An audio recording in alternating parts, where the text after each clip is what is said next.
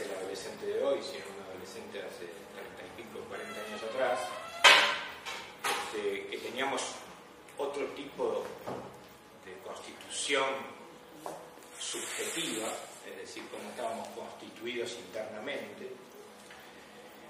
Eh, esta desaparición de la figura de él provocó un cambio fuerte en la familia, ¿no? Este, y,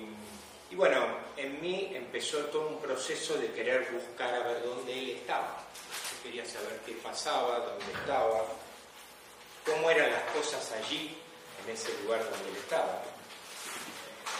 Y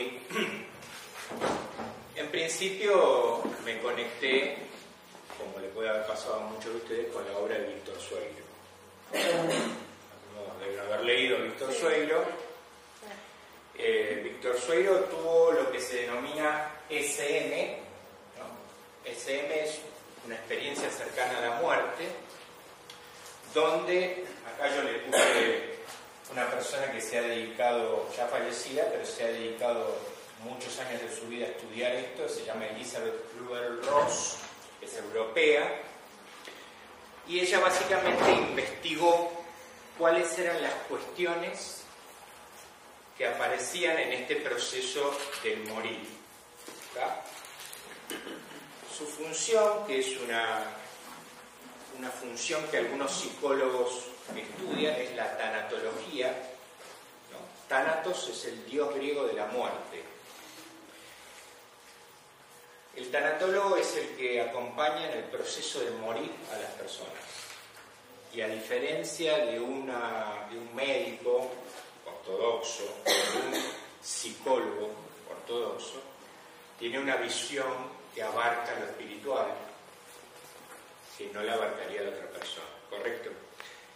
¿Cuál sería la visión esta? La visión sería que si en el lecho de muerte, como ocurre muy a menudo, tenés a tu papá y tu papá te dice, vino mamá a buscarme, ¿no? El médico ortodoxo te va a mirar y va a decir, tiene alucinaciones, No pasa nada, tiene alucinaciones. El tanatólogo le va a decir, bien, mirala y preguntarle cómo es el tránsito. Decirle si te va a acompañar o no. ¿Va? En el proceso denominado tránsito en las SM. Entonces, por supuesto, hay una respuesta de parte de, este ser que viene a buscarlo, eh, lo cual facilita mucho más el proceso de morir de la persona, porque obviamente uno tiene miedos, ¿no? Y una de las cosas que terapia regresiva tiene como virtud es que gracias a transitar una regresión, uno puede entender que la muerte no existe. Decirlo desde lo cognitivo es fácil, digamos, hasta cierto punto. Uno lo puede entender, decir, bueno, si ahora cuando, digamos, la cosa está llegando al término, que yo lo tengo que pasar por el afecto y elaborarlo, no es tan fácil. Pero ¿qué pasa?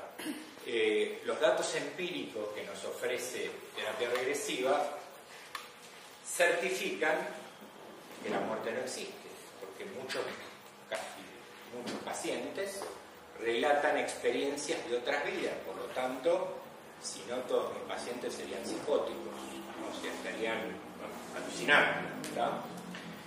Bien, si hay algún término que, ustedes no comprenden, eh, les pido que me pregunten, eh, porque uno a veces tiene bueno, esta problemática de que ser psicólogo, soy profesor de psicología y filosofía, soy psicodramatista, psicólogo social, eh, a veces se te escapan palabras que vos las tenés naturalizadas y la otra persona no entiende y yo lo que quiero es que entiendan el mensaje. Entonces, eh, la idea esta de, la terapia de regresiones, que obtiene resultados secundarios como darse cuenta de que no existe la muerte, es algo muy positivo y que le hace mucho bien a la persona. Pero bueno, para partir un poco del principio, yo lo que quiero es ubicar a ustedes en las cavernas a un Homo sapiens ante la muerte de un compañero. La primera vez que él estuvo ahí, parado frente a eso. Para entender esto, siempre se me ocurre esta idea y es tratar de explicar en palabras simples de que, esta analogía, de que el alma es el conductor y el cuerpo es el coche. Y el alma, como necesita experimentar y no le alcanza con una sola vida, va pasando por distintos coches. ¿Se entiende? Simple. Eh, ¿Qué es el alma? Esta es la pregunta central. No sé, ¿todo el mundo cree que tiene alma? Ustedes seguramente sí. ¿Y qué es el alma?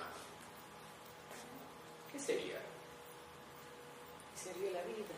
¿Cómo? La vida. Sería la vida.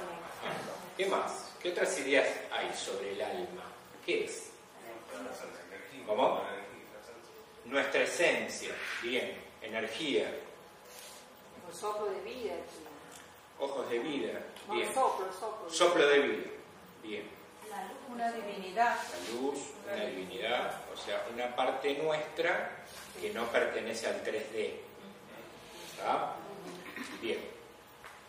La analogía es fácil para entenderla. Imaginen todos ustedes que por un momento yo tomo un guante negro, me lo pongo en la mano, el guante llega hasta acá, y lo tengo puesto. Lo ven, casi que lo pueden ver al guante. Y yo hago esto. ¿Qué ven? Bien, una visión occidental es veo un guante que se mueve. Dijo un guante. Es la visión occidental, porque estamos educados de esa manera. Si acá hubiese un musulmán, me diría, veo una mano que mueve un guante. ¿Correcto? ¿Por qué? Porque la mano anima, anima, alma al guante. De tal modo que si yo me saco un guante, el guante queda inanimado, sin ánima. ¿Se entiende? Por lo tanto, el alma es lo que anima al cuerpo. Ha habido personas, y voy a empezar a ilustrar con casuística para que se entienda, ha habido personas que han transitado, por ejemplo, su nacer en una regresión. Y relatan en regresión cómo el cuerpo, es decir, el feto, cómo se va iluminando cuando el alma va entrando.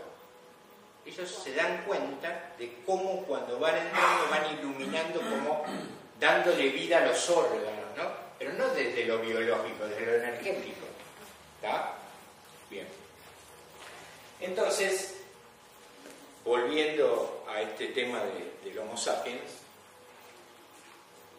¿Qué se habrá preguntado el primer Homo sapiens cuando vio que su amigo se cayó ahí y quedó ahí, ¿no? Que podría haber muerto de un dolor de muela, por ejemplo. imagínense que no había nada para todo lo que tenemos nosotros ahora. ¡Ey! ¿Qué, le pasa? ¿Qué pasa? ¿Qué pasa que quedó como ese güey que yo le tiré un flechazo? ¿Qué pasó con lo que animaba a ese cuerpo? Y esto empieza a dar sentido a todo lo cultural que hay alrededor de la muerte. Que cada cultura tiene sus distintas visiones sobre la muerte. ¿no? Entonces, bueno, esto arranca desde, desde estas ideas, ¿no? desde, desde allá y entonces todo esto se va forjando, va generando una cultura, se va generando una filosofía sobre todo esto. Y la filosofía está dividida básicamente en dos. Una filosofía que piensa que después de la muerte sigue la vida, que tiene que ver con lo espiritualista, que tiene que ver con lo más con lo religioso, o con lo espiritual. No debemos confundir estos dos términos. Religioso es estar religado a algo. Lo espiritual no tiene nada que ver con lo religioso. Yo puedo ser muy espiritual y no ir a misa y no tener ningún tipo de religión. Y la otra rama es la rama más materialista que piensa que después de la muerte no hay nada. Mucha gente piensa. A veces el que está metido en determinado ambiente no concibe entender una cosa que es fundamental en psicología. Y es que el otro es otro no soy yo ni una extensión mía. Entendiendo esto vamos a tener muchas soluciones a muchos conflictos internos, porque básicamente muchas veces vivo renegando por lo que yo hice para con el otro y el otro no me devolvió. Y que yo haga para el otro no implica que el otro me devuelva. Pero como lo tenemos lamentablemente la problemática del ego, tiendo a medir al otro desde mí. Un sentido de pertenencia. Sí, pero es un error, porque eso me genera un montón de cuestionamientos y de problemáticas internas que las tengo en interior. Hoy cuando escuchaba las charlas veía cómo todo está entrelazado, una cosa con otra, me hacía acordar a la bioneuromoción, me hacía acordar este, lo que contaba Pablo a, todo el tema de lo que sucede en las distintas terapias y cómo en cada una está, hay siempre un hilo de unión entre una cosa y otra. Este, esto de, poner un poco el hincapié en las emociones, como ahora se está viendo esto, que las emociones de alguna manera enferman. ¿no? Les recomiendo un video de un biólogo, alguno lo, habrá visto, se llama Bruce Lipton, y habla sobre biología de la creencia. Escuchen el título biología de la creencia. Y cómo todo lo que yo creo, y vamos a ver cómo afecta post-mortem esto, todo lo que yo creo me hace ser. Yo soy lo que creo. Por lo tanto, si yo tuviera el poder de quitarle a alguien todas sus creencias, no sabe cómo tratar a un hermano, no sabe cómo tratar a una pareja, no se sabe por dónde se cruza la calle, no se sabe cómo se trata con alguien de jerarquía o con alguien. Perdió. Y todo eso por quién está forjado. Por todos los que nos produjeron, ¿no? porque somos seres producidos por otros, y por la cultura. Por lo tanto, eso, quédense con esto, genera creencias.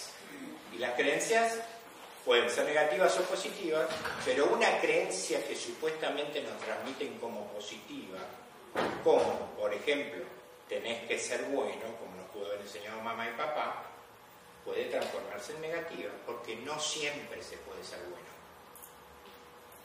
¿Se entiende? Entonces, es un tema, como una paciente mía que relataba en, su discurso, ¿no? esto ya yendo más a lo psicoanalítico, en su discurso relataba cómo había conocido a la pareja y relataba hechos, hasta que en un punto del relato dice, y bueno, venía bien el relato, un relato normal de alguien que conocía a alguien, bla, bla, bla, bla, y bueno, y como había que casarse, nos casábamos así. Entonces la paro digo, ¿cómo, cómo dijiste? ¿Cómo dije que, que había que casarse? Sí, claro, y seguía como había que casarse, pero perdón, ¿dónde está escrito que hay que casarse? Y ahí es como que, ¿no?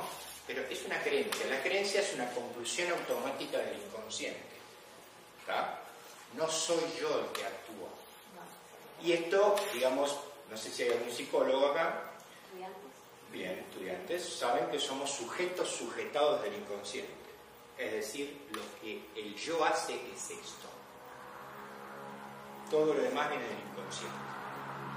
Por eso, desde terapia regresiva creemos que o bien el alma, o bien, perdón, el inconsciente freudiano es parte del alma o es el alma. No, se lo puedo este, asegurar, pero digamos, ya van a ver cuando explique cómo es el procedimiento terapéutico en terapia regresiva, van a entender que está muy vinculado a la base del psicoanálisis, que cuál es. ¿Qué es lo que sana en el psicoanálisis? Estudiante de psicología. La palabra. La palabra, pero ¿qué hace la palabra? ¿Dónde está la problemática? Está reprimida. ¿está? Por lo tanto, la sanación pasa por hacer consciente lo inconsciente. ¿está? Porque el obstáculo que yo tengo está reprimido, está allá abajo, y puede ser una huella nétmica de cuando yo estaba en la panza de mamá. ¿Qué idea puedo tener yo de eso? ¿está? Está generando un síntoma en aquí y ahora. Bien, cuando, expliquemos esto van a ver que terapia regresiva se maneja muy parecido, ¿está? pero fue en una vida pasada. Y desde ya les aclaro que terapia de regresiones muchas veces se la llama como terapia de vidas pasadas y es un error. ¿Por qué es un error? Porque no siempre la persona se va a una vida pasada. A lo mejor evoca un recuerdo reprimido de su niñez, una violación, por ejemplo. ¿Está? Y otras cosas más que ya les voy a contar que aparecen que son muy interesantes. Uno ¿Ah? puede, perdóname, uno puede decir, bueno, yo quiero ir a tal... No. No porque porque. yo sé que hay un tema, Claro, no porque. no como yo, por el tema de los registros acá. Ahí está la Pero vos respuesta. tenés... ¿está? No es el psiquismo habitual freudiano que trabaja. No es el aparato psíquico. Trabaja el alma. Por lo tanto, ni el terapeuta ni el paciente saben lo que va a aparecer. O sea, nosotros hacemos siempre dos, tres entrevistas. Cuando viajo al interior no, porque no hay tiempo, pero se hace una entrevista previa ante la regresión, como para por lo menos hipotetizar algunas cosas de, por dónde viene la cosa. De acuerdo a la sintomatología que expresa el paciente, uno puede hipotetizar, me parece que la cosa viene por acá. Pero puede ser que la urgencia del alma sea otra. Puede ser que lo que el alma tenga que trabajar sea otra cosa totalmente distinta. Bien, entonces, para ir resumiendo algunas cosas y no hacerlo tan pesado. Esta idea de las dos filosofías, dentro del espiritualismo, de esta idea que concebía que post-mortem hay otra vida, ya sabemos que hay dos corrientes, dos paradigmas. ¿Todo el mundo tiene claro qué es un paradigma? Bien. Y el paradigma tiene su gravitación propia como fuerza, como entidad.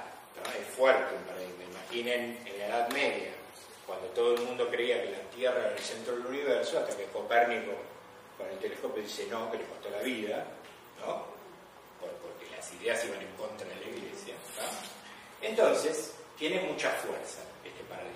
Yo me crié en un paradigma de la Iglesia Católica Apostólica Romana, con 25 años de acción católica, fuerte, pesada, muy trabajado, hasta que en un momento aparecer todo esto y a mí me costó mucho el choque de paradigmas para acomodarlo en, mi interioridad, porque un paradigma es el paradigma de la resurrección, que es el que cuenta la Iglesia Católica Apostólica Romana, y otro paradigma es el de la reencarnación, que son dos cosas distintas.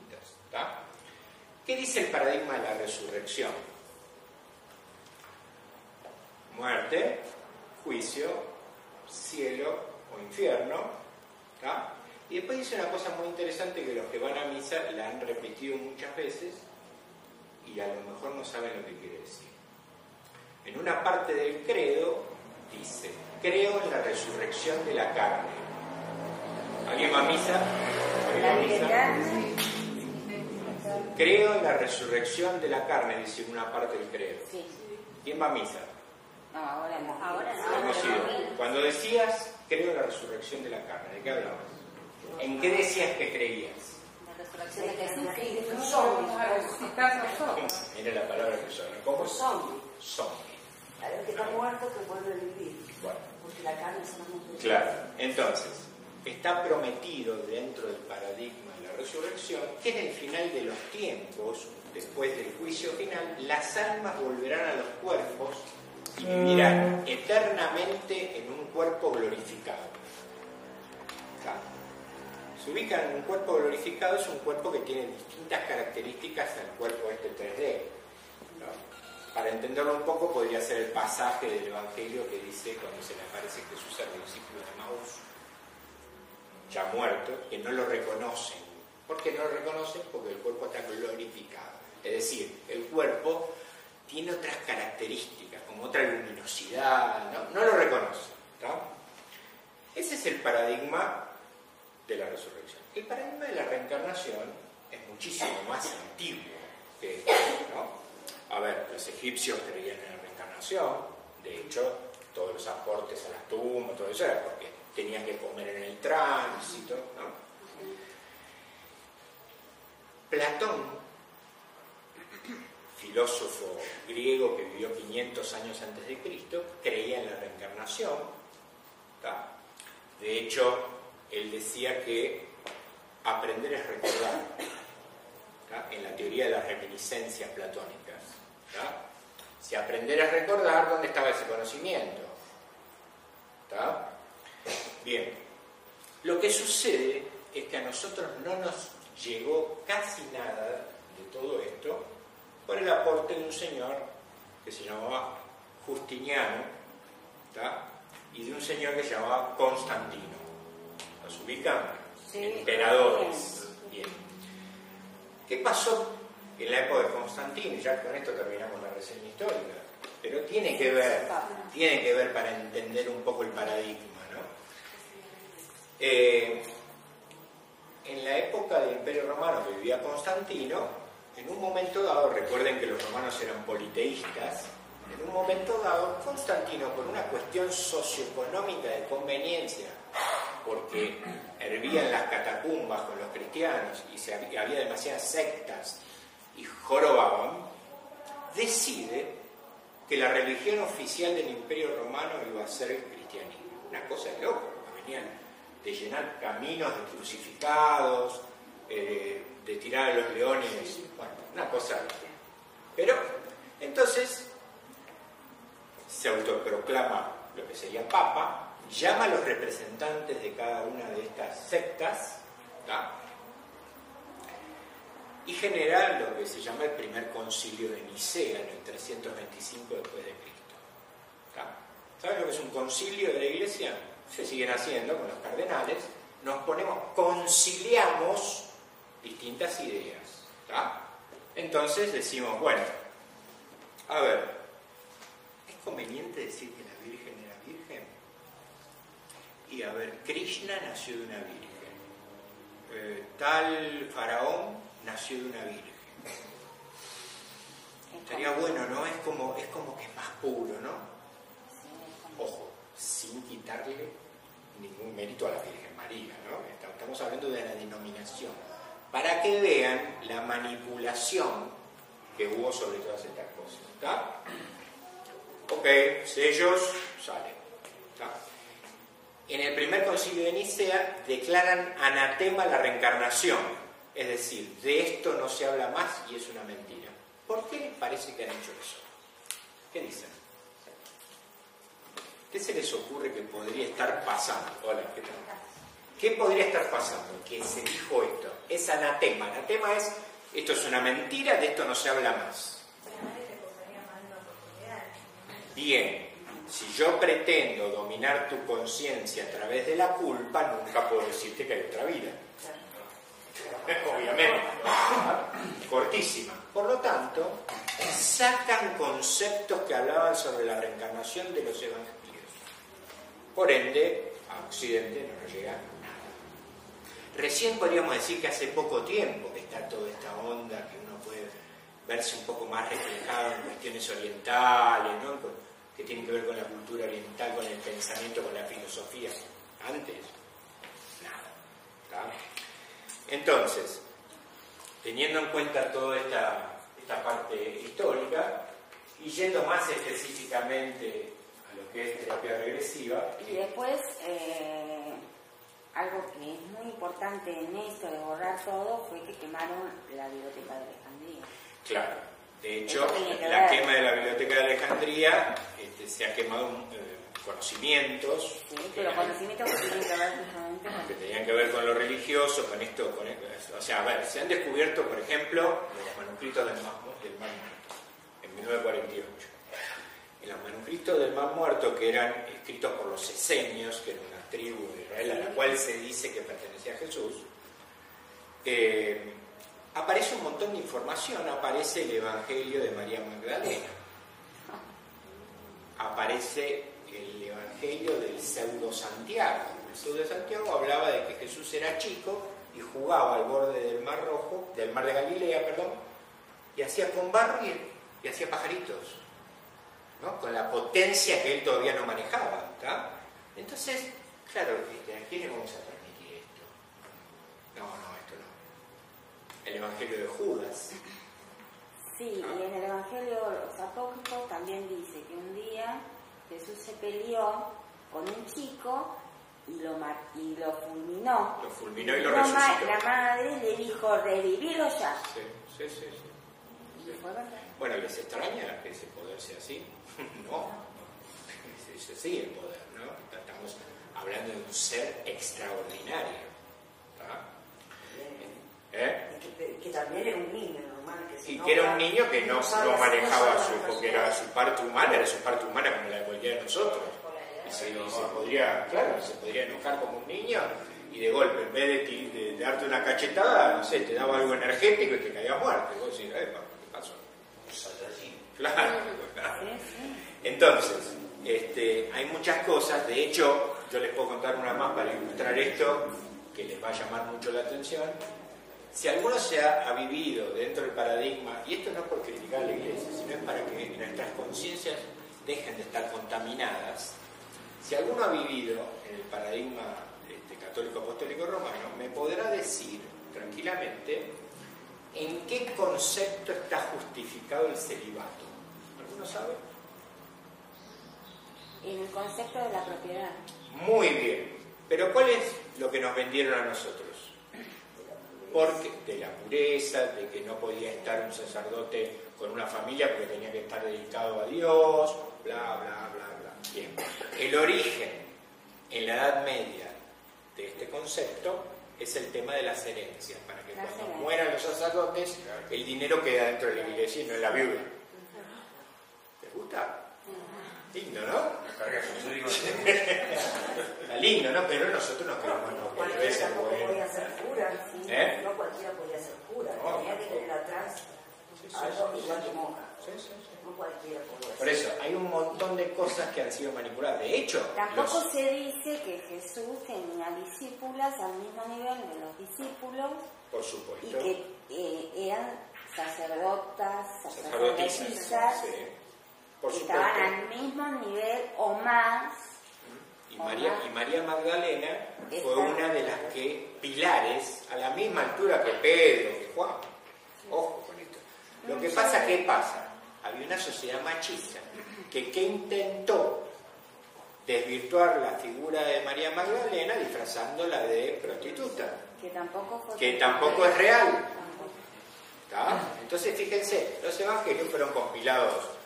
Uy, mira, Lucas dice lo mismo que Juan acá. Ajá, y Mateo también. Uy, bueno, Porque lo, lo Listo, estos son. Estos los demás son apócrifos, no, no son canónicos.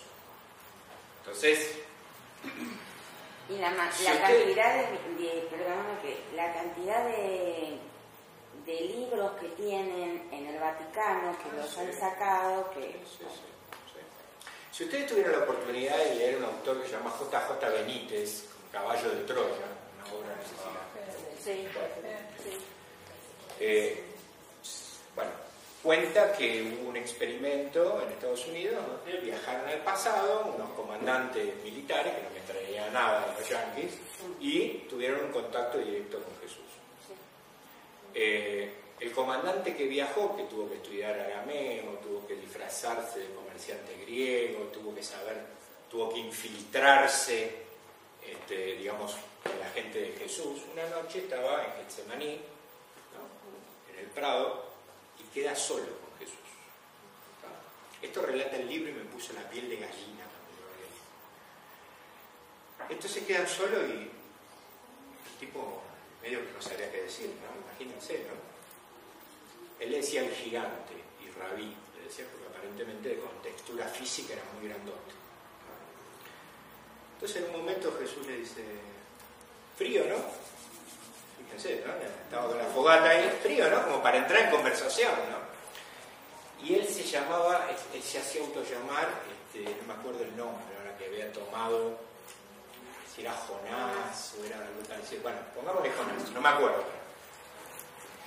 Entonces él le pregunta, Rabí, ¿le podré preguntar? ¿Le puedo hacer una pregunta? Sí, cómo no. Dígame, este, este, esta religión que usted quiere venir a fundar, ¿no? ¿Qué características tiene? Algo así, más o menos era esta la pregunta. Y él le responde, yo no vine a formar ninguna religión. Yo vine a hablar de un movimiento espiritual y a decir que en la casa de mi padre hay muchas habitaciones difiere un poquito, ¿no? Una cosa de la otra, ¿está? Todo lo demás es generado por nuestro ego, por nuestro psiquismo, por, los humanos que hicieron, visto de la psicología, lo que pudieron con los elementos que tenían. Sus aciertos, porque sí, es cierto que gracias a la labor de ellos se ha preservado de alguna manera la historia de Jesús y todo lo bueno que eso tiene, y con sus defectos como todas las obras que nosotros realizamos. Bien, terminado con esto del marco histórico, terapia alternativa transpersonal, hay que entender que esto va más allá de lo, que sería un tratamiento analítico.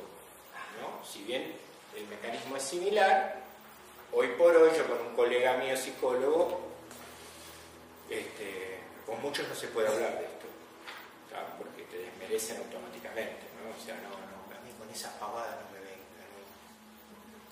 Si ellos pudieran ver los resultados empíricos que yo tengo, más de 400 regresiones grabadas, no sé si no cambiarían de opinión. Y ahora voy, después voy a contar algunos para que vean. Bien, la que hace terapia es el alma, dijimos. ¿no? ¿Se entendió ese concepto? ¿no? Particularmente hay algo muy llamativo, que la etimología de la palabra psicología, psique en griego quiere decir alma y logía estudio. Qué paradójico. Estudio del alma quiere decir. ¿Sabían eso? No. ¿No? Bien. Fíjense qué llamativo, ¿no? Porque acá estamos hablando del alma y la que hace terapia es el alma. ¿Está?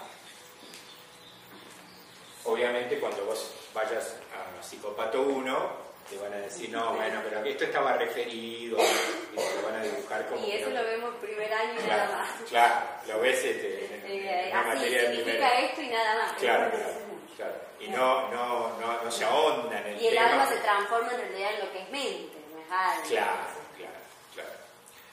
Y la mente no es ni el cerebro ni es el aparato psíquico, son todas cosas distintas, ni es el alma. Entonces, bueno, es importante tener estos conceptos claros para entender estos temas. Bien, antes de entrar en esto, y para terminar con el histórico, les quiero decir que Fernández de Colavida trabajó en 1887, era un militar, con lo que él denominaba sueño magnético, que era algo parecido a la hipnosis. ¿Qué es la hipnosis? En terapia regresiva hay algunas líneas, como en todas las terapias, que trabajan con hipnosis. No es la hipnosis de espectáculo, Susan diciéndote que vas a cacarear como una gallina, sino que la hipnosis es un estado alterado de la conciencia. Entonces, ¿qué sucede? En terapia regresiva nosotros trabajamos con algo parecido que se llama estado expandido de conciencia. O sea, lo que se produce en el paciente cuando viene a hacer una regresión se denomina estado expandido de conciencia. ¿Y qué es el estado expandido de conciencia? La conciencia, todos tenemos claro qué es, ¿no? ¿Quién soy? ¿Dónde vivo? ¿Quién es mi papá? ¿Quién es mi mamá? ¿Qué auto tengo? La conciencia. La conciencia normalmente podríamos decir que tiene dos estadios, vigilia y sueño. Sin embargo, hay estadios intermedios. Cuando uno logra acceder a un estadio intermedio, empieza a trabajar el alma. Se conecta. Bien. Y la problemática está en el alma. Ya lo vamos a ver cuando veamos atrapamiento. Bien. ¿Qué experiencias pueden aparecer en terapia regresiva? Una experiencia de vida actual intrauterina, o sea, digamos, eh, cuando Freud considera el aparato, este, el aparato psíquico, digamos, compuesto no solamente de lo genético, sino que también de lo congénito, ¿qué es lo congénito? Lo que heredamos. Sí, pero es lo que pasó en la panza de mamá cuando yo estaba ahí adentro. Es decir, si a mamá la roban en la calle, no es neutro para mí, sino que yo, como bebé que está ahí adentro habitando, recibo una impronta, que Freud podría decir que se denomina huella étnica, que me genera algo de lo cual yo no tengo conciencia, porque yo no sé qué es lo que pasó. Pero eso sí, el día de mañana puede generar un síntoma. ¿Y qué es un síntoma? ¿Qué es un síntoma? Un aviso de que algo está pasando. Un aviso de que algo está pasando. Muy bien. O sea que si yo tengo fiebre y me contento con bajarle la fiebre al bebé, no. Tiene faringitis, señora. Tiene que ver cuál es el origen. Cuando yo tengo un síntoma, que en, terapia regresiva puede ser de todo tipo, ¿no? hasta no me puedo sacar una expareja de encima, eso es un síntoma de algo que hay atrás. Y ahora después les voy a contar un caso muy interesante. Bien, puede aparecer una experiencia de vida pasada, ¿no? ¿Por qué aparece una experiencia de vida pasada? Para entender esto, en principio hay que comprender que el alma vive en un estado atemporal. ¿Correcto? No está en este aquí ahora, en lo temporal. El tiempo es una convención humana creada para poder encontrarnos un martes a las 4. Si no sería imposible. ¿verdad? Entonces, el alma vive en lo atemporal. Por lo tanto, si a mí me crucificaron en la época de Cristo, para el alma, si el cuerpo muere y no hay posibilidad de abreacción, ¿qué es la abreacción? Los alumnos vienen de psicología. ¿Qué es abreacción? Descarga, muy bien. Es sacar todo lo pertinente a lo traumático que tengo, que tiene que ver con pensamientos, sensaciones, emociones, sacarlo afuera, que esto es lo que veía Freud con la cura de las histéricas, cuando empezó, ¿no? O sea, ¿qué pasa que se curan por hablar? No entiendo, decía Freud. Bien, pasaba eso. Lo que pasa es que, bueno, después volvían los síntomas, no olvide que Freud en su principio empezó a trabajar con hipnosis. Entonces, bueno, sin entrar mucho en lo psicoanalítico, a veces no había remisión total del síntoma, bueno, determinadas cosas. Lo que sucede en la, vida pasada es que el alma tiene algunas cualidades que después las vamos a ver que se llaman atrapamiento y fragmentación. El alma queda atrapada en el hecho traumático. Como generalmente con el hecho traumático el cuerpo muere, no hay posibilidad de agregación. Por lo tanto, sigue generando síntomas. Yo tuve un paciente, que algunos que escuchaban los videos, lo mejor lo escuchaste, en un canal de, después se los voy a dar, un canal de YouTube donde están subidas charlas, eh, regresiones. Este, tuve un paciente que tenía fobia a los ascensores. Bueno, no sé cómo llega a mí, este hombre trabajaba en Capital, en un lugar con, Piso 25, así que Ah. imagínense, ¿no? todos los días era llegar transpirado, nervioso, con síntomas de muerte inminente, ¿no? el síntoma de, de una fobia. Y bajar después, cuando se acaba el día. Bien, viene una regresión, que no me acuerdo cómo llegó a mí, y en la regresión, yo se lo voy a relatar rápido, pero la regresión puede durar, durar dos, tres horas, depende. El viernes este pasado, no el anterior, tuve una de tres horas. Entonces, lo básico, esencial de esta experiencia era esta. Él empieza a relatar una batalla que era como en la Edad Media. ¿no? Algunos ven, se le vienen imágenes, ¿por qué? Porque el alma para hacer abreacción utiliza el coche de ahora. ¿Se entiende esto, no? El coche anterior está muerto. Utiliza el coche de ahora para hacer abreacción. Entonces, empieza a relatar que estaba en este lugar, que había una batalla sangrienta, se empiezan, las personas empiezan a sentir los efectos, grita, eh, puede describirte la bandera del enemigo y resulta que va a Google y encuentra que era de un ejército irlandés del año no sé cuánto. Puede hablarte en otro idioma que no conocen conciencia, ese efecto con X se llama xenoglosia. O sea, habla en otro idioma. A mí me ha pasado con una persona que me habló en un idioma del norte de Perú, que yo por supuesto no entendía, y cuando me lo traduje me estaba describiendo el lugar donde vivía.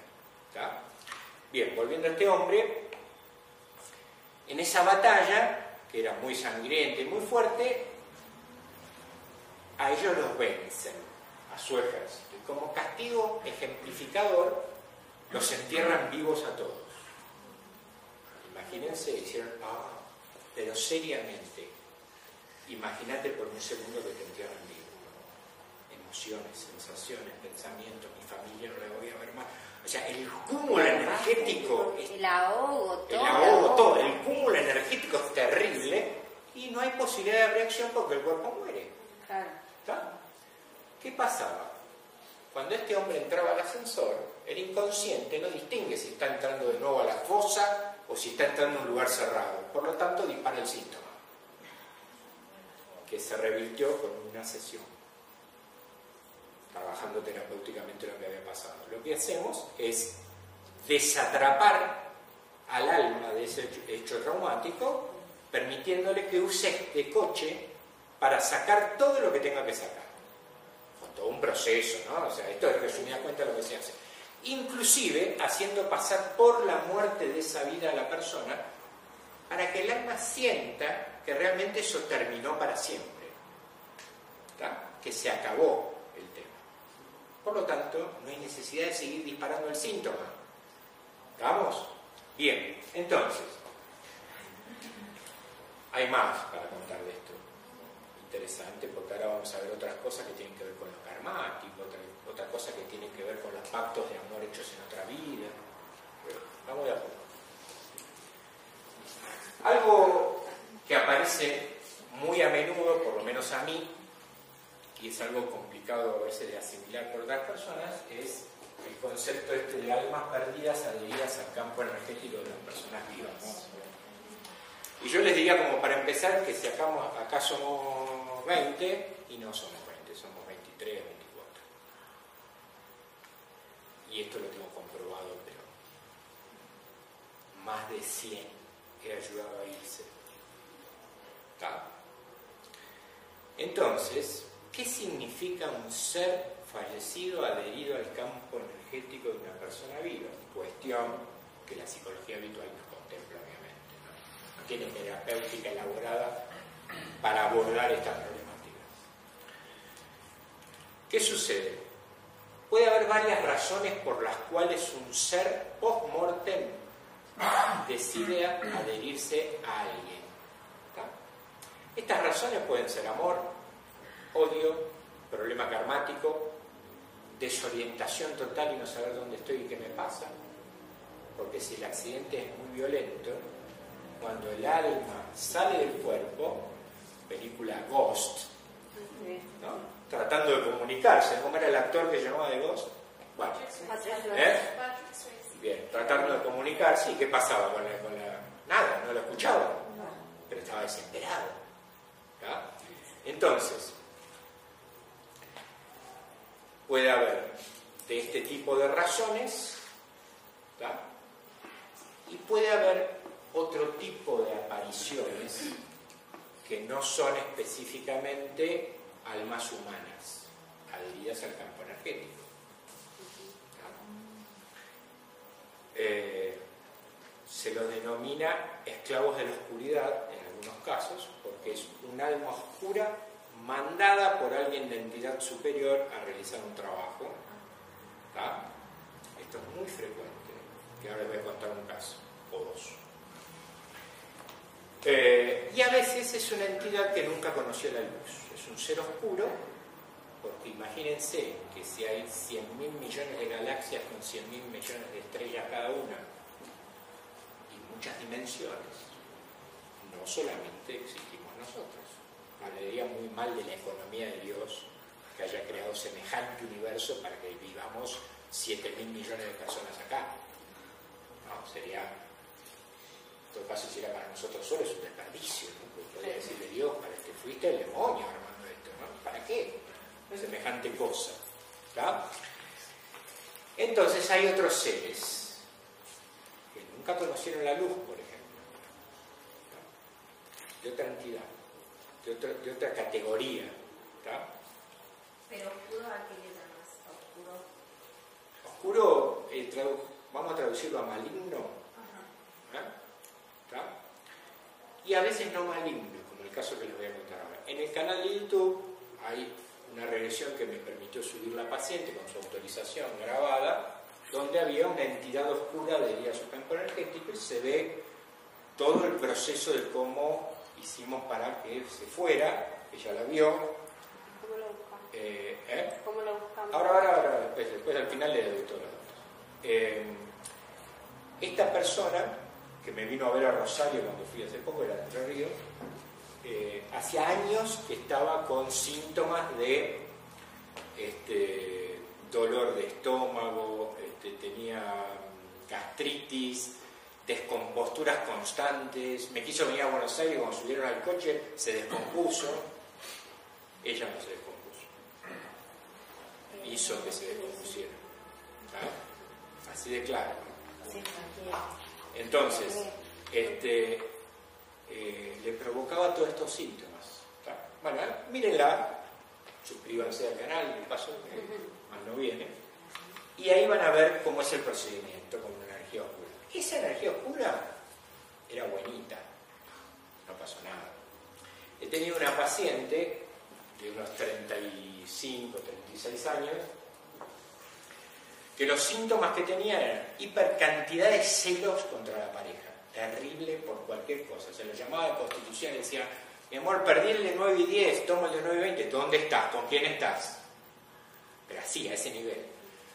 Problemas de alteraciones en la conducta, de irse a euforia y depresión. ¿no? Pum, pum, subir, bajar, subir, bajar. Bueno, al punto tal que en las entrevistas, yo, bueno, experiencia, cada- persona tiene experiencia en lo que hace, empecé a darme cuenta que había algo adherido, ¿no? Entonces, cuando yo hacía preguntas, ¿no? A la persona con respecto a algo que hay que no sos vos, ella me decía, espera, espera, y se empezaba a descomponer. Miren a qué punto, ¿no? Con hablar, la persona se... varias veces me pasó eso. Bueno, eso por supuesto ya era evidencia de que era así que, lo que estaba pasando. Hay un momento dado de la regresión, que vos lo habrás visto, donde a la persona que está en estado expandido de conciencia, se le hace una determinada técnica para poder detectar si la entidad te dice que sí, haces apartar a la persona totalmente de la conciencia y le decís que a partir de este momento mi paciente te va a prestar sus cuerdas vocales y su garganta para que vos hables conmigo. Y ahí puedes escuchar cualquier cosa. Desde un niño llorando hasta alguien que te dice, y vos, así con esta voz, es, ella, y con esta voz, y vos, ¿quién M sos para venir a hablar conmigo? ¿Quién te crees que sos? Así, de este nivel. La paciente, cuando logró contactar, mi, mi pareja, que también es psicólogo, cuando le hice escuchar la grabación, dijo, no puedo escuchar más. No lo soportó. La paciente, cuanto contacto, piense que está acostada, ¿no? clava las uñas en el colchón y se para de pecho así y empieza un grito pero desgarrador, ¿no? que debo admitir que entrenado y todo me corrió un frío por la espalda porque dije, ¿qué hay acá? ¿Qué hay acá? "Bueno". y seguía gritando, y me gritaba, y me gritaba. Bueno, hay unas técnicas de órdenes para dar que apaciguan a la persona con el tercer ojo, bueno, ya lo van a ver si van a ver, ver alguna regresión. Eh, en conclusión, ¿qué había sucedido? Esta persona tenía una entidad oscura que se la habían atado. ¿Y por qué? ¿Qué había pasado? Y la, la entidad oscura quería irse, pero no podía. ¿Qué pasó? Esta chica, cuando tenía 22, 23 años, le quitó el novio a una amiga. La mamá de esa amiga era un banda y le ató una entidad oscura para jorobarle la existencia. Y, así iba la cosa caminando. ¿tá? Y otro tipo de síntomas corporales, bueno, fíjense lo que les estoy diciendo. Bueno, por suerte, como se quería ir, porque de qué se trata básicamente la terapéutica con esto, es de desatrapar a la entidad y enviarla a la luz. ¿tá? El problema es cuando es oscura, ¿no? porque la luz, ¿dónde está? ¿No? Sí. ¿Cuál es- en ese caso, ¿cuál sería el código que se codificó? ¿Cuál sería el código para descodificar justamente eh, esa atadura? Eh, no, esto, para que entiendan, eh, el, entre comillas, el enrolamiento es como una charla de café. Puedes estar una hora y cuarto hablando con la entidad. Vos- Vale, vos- sí, sí, te a veces no sabe quién es, ahora yo le voy a contar otro caso, a veces no se acuerda, es humano y no se acuerda, a veces sabe quién la mandó y para qué, a veces no se acuerda más para qué la mandaron y por qué está ahí. ¿tá? Pero la idea es ir enrolándola para que entienda que yo te puedo ayudar a un lugar mucho mejor, donde va a pasar esto, donde va a pasar aquello. A la entidad oscura, la técnica es hacerle buscar la chispa divina adentro, si la tiene. Y cuando la encuentra se expande. ¿tá? Bien, montones de cosas interesantes con respecto a esto. Eh, ¿Alguna pregunta acá? Una, que, que no me quedó claro cómo llegas a saber que esa persona tiene adosada Porque hablo con ella. Hablo con ella, con la entidad. Ellos mismos te dicen, No, no, ella no me dice, me dice la entidad. ah, bien. Le orgullo. Se manifiesta. Se manifiesta la entidad. Ah, es decir, que eh, eh, pasa por sobre el alma de la persona y se manifiesta. Está en, está en el campo energético de la persona. ¿tá? Así cualquier lado puede manifestarse. No, porque yo la otra persona está, está en estado expandido de conciencia. Sí. Entonces yo le doy la orden que sea una espectadora. Y le digo que le va a prestar la garganta y la cuerda vocales. Pero habla. la, la perce- eh, y en caso, o sea, eh, es como que está adosado como un parásito ahí. Exacto, Sí. es como un parásito. En, en- en el momento, pongamos esa persona no hace una regresión, en el momento que esa persona muere, ¿se separa? Miren, hay almas perdidas, este concepto lo digo, si después lo explico si quieren, ¿no? Que vienen enganchadas de por vida, incluso pasan por el espacio entre vida enganchada al otro y vuelven a encarnar. Sí, sí. ¿Por qué? Porque tienen un problema karmático. Yo fui tu lacayo cuando vos eras el rey me hiciste la vida imposible, ahora te voy a volver loco de por vidas.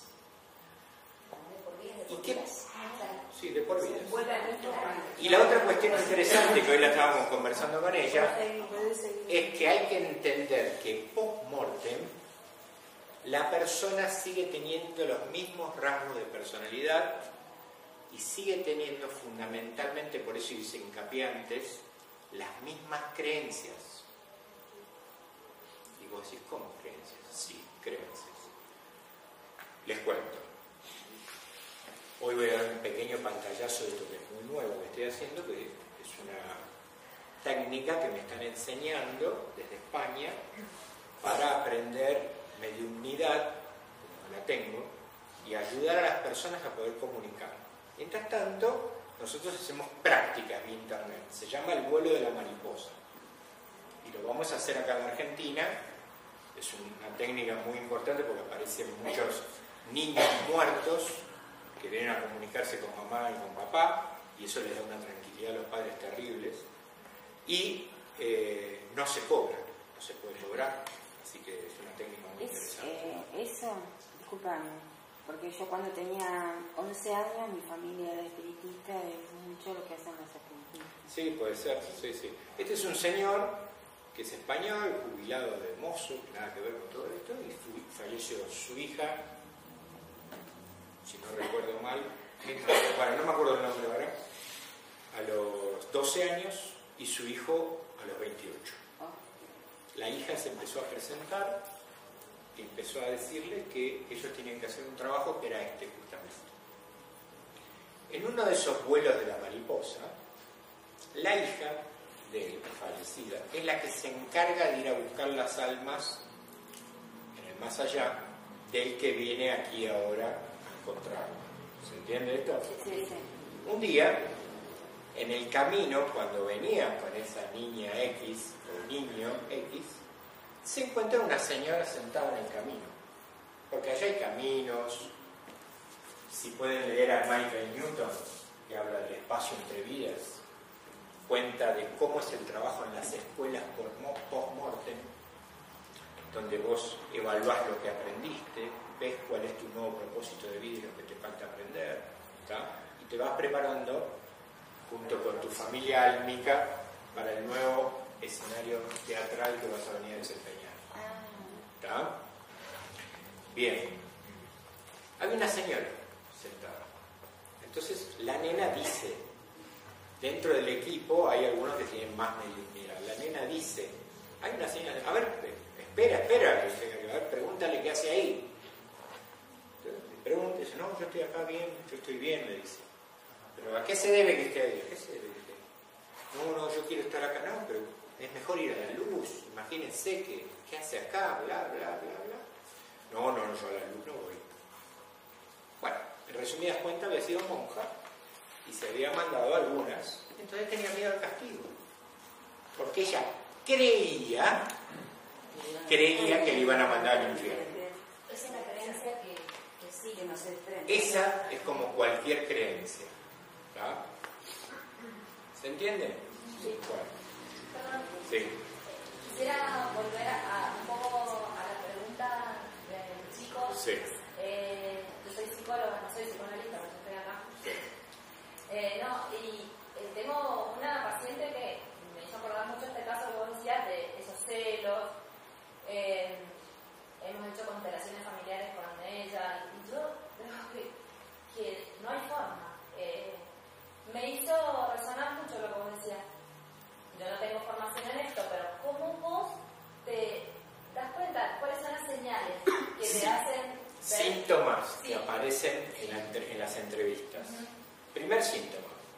La persona frecuentemente, tarea que haga, tarea que se cansa muy fácil.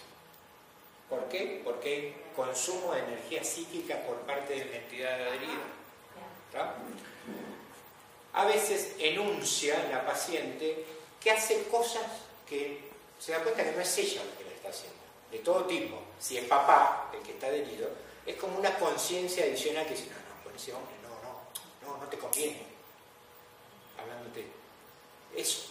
¿Se entiende? Esta chica repite muy frecuentemente, no sé qué tengo, no sé qué tengo, no sé qué me pasa, como una dificultad para autocontrolarse. Bien, en regresión, en estado expandido de conciencia, la pregunta sería, bien, ¿y si supieras qué tenés?